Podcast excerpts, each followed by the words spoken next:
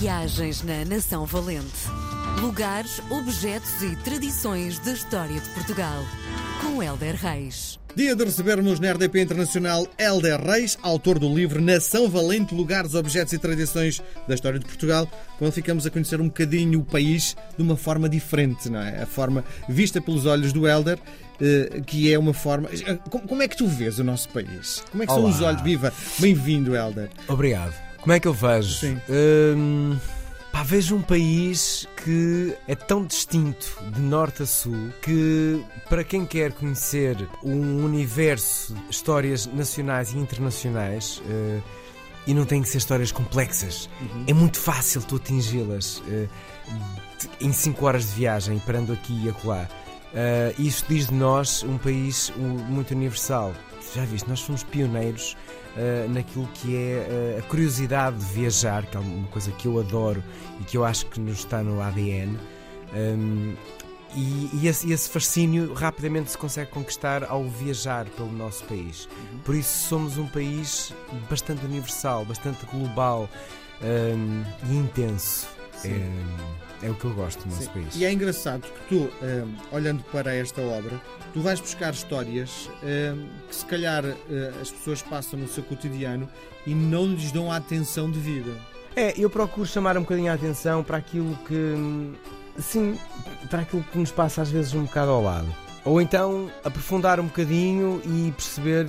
Eu gosto muito da pergunta o porquê. E pelo menos não é dar a resposta ao porquê, mas alimentá-lo um bocadinho. Eu, eu faço esta pergunta porquê? porque já que estás a falar em alimentá-lo. nunca me passaria pela cabeça escrever um artigo sobre, se calhar passaria depois de ler o teu livro, sobre o pão de laranja de Trancoso. Mas o que é certo é que há um, há um destaque que um dia provavelmente terás eh, te cruzado, tropeçado e decidiste eh, partilhá-lo ao mundo, não é?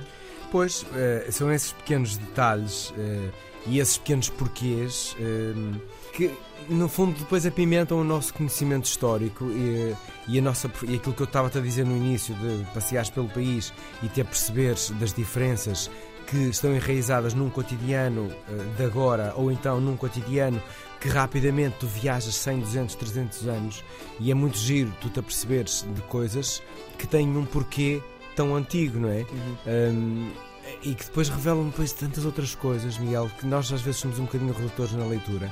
Mas é muito interessante tu pegares, por exemplo, algumas histórias que eu te vou contar hoje são de agora e levam-te para um agora. Olha, vou ali, vou colar, não sei o quê. Mas este ali e este acolá já foram importantes há 300 e 400 anos. E percebemos o porquê. No fundo, nós todos temos aquela curiosidade ou eh, de viajar no tempo, ou para trás ou para a frente, não é? E isso de facto é possível, com um bocadinho de criatividade e algum conhecimento. Sim, oh, oh Helder, porquê que tu odeias que eu te chamo professor? Opa, por amor de Deus. Mas porquê? Porque eu não sei, é assim, eu, eu tenho um respeito enorme pelos professores.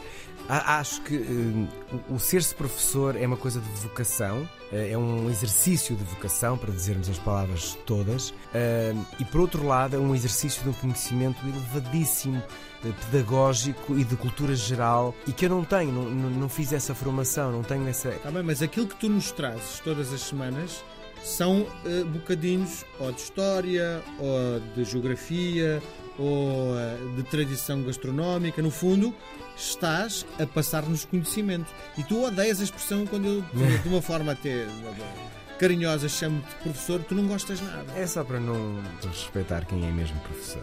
quem é historiador e quem faz disto a vida. Eu faço disto a minha profissão de curioso como apresentador de televisão, não é? E, e tu sabes que está implícito. Portanto, basicamente, acho que é isso. O que é que nos trazes hoje? Olha, hum, hoje trago-te uma história hum, de batalha. Eu não gosto muito de escrever sobre batalhas nem conflitos, a não ser quando eles depois revelam outras coisas e tentei sempre dar ali, eh, aqui algum lado eh, pedagógico à coisa. Eh, Se bem que hum, eu depois, ao, ao escrever sobre as batalhas, apercebi-me de um- facto incontornável, que é elas tiveram de existir na altura mais ou menos certa, para que hum, nós eh, fôssemos eh, o que somos hoje. Portanto, foram um mal necessário. Pena tantas vidas perdidas. Então, vou-te falar da Batalha de São Mamede, essencial, como nós sabemos, à nossa nacionalidade. Vamos recuar, lá está, vamos viajar até o dia 24 de junho de 1128. Dom Afonso Henriques teria 19 anos, sensivelmente, e uh, defrontou o exército da mãe e venceu. Uh, eu vou passar aquela parte de Dom Afonso Henriques bater ou não na mãe, porque honestamente acho que isso é um mito bastante triste e que foi alimentado nos últimos anos. Não vamos acreditar nisso, não vamos, nem vamos por aí. Bom, se bem que teres uma batalha com a tua mãe não deve ser uma coisa propriamente nem muito agradável, nem muito pedagógica, mas os tempos eram outros uh, e também as paternidades eram diferentes. O que eu quero mesmo dizer é que depois, quando Dom Afonso Henriques prendeu a mãe, ela lançou-lhe uma má profecia e eu hum. adoro isto. Então ela, desesperada pelas péssimas condições da sua prisão e despojada de todo o luxo e poder que ela tinha, uh, disse: Como me meteste entre ferros Quebradas sejam as tuas pernas entre ferro também. Foi a maldição que lançou a Dom Afonso Henriques. Pois Dom Afonso Henriques, quando tinha 30 anos, eh, estava a cercar Badajoz e a coisa não, de facto não estava a correr muito bem. E o nosso rei, numa tentativa de fuga, caiu do cavalo e bateu violentamente contra um fecho de um portão e aí partiu uma perna naquele fecho que era de ferro. Eu, eu, li muitas histórias de versões de como é que teria sido. Pronto, uhum. esta foi a, a, que eu elegi. E depois ele acabou por se recuperar, e aqui está o, o século XXI, nas termas de São Pedro do Sul. Portanto, duas coisas a reter: uh, acreditem sempre, ou pelo menos desconfiem sempre uh, de uma profecia de uma mãe uh, enraivecida. Sim. Portanto, o ideal é ouvir o que as nossas mães dizem e depois usufruam das magníficas termas de São Pedro do Sul. Isso, maravilhoso. o hotel da não sei quê.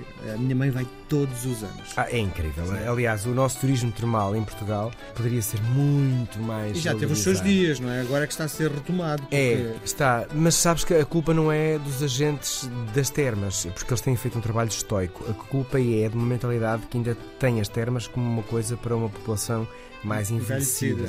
E, e isso é uma coisa totalmente errada. Mas sim, gosto de uma boa massagem Vichy, gosto uh, daquelas massagens de jato de água com água termal, gosto de mergulhar numa piscina termal, gosto do ambiente das termas. Uh, e acho que é uma forma completamente diferente de passares um fim de semana ou uma semana e, em caso de necessidade, falares com o teu médico e fazeres ali uma terapia de termas. Porque elas... Então, que quando o verão estiver, ou a qualquer altura do qualquer ano. Altura, Isso, qualquer altura. Está marcado. Beijo grande, Helder. Até para a semana. Obrigado.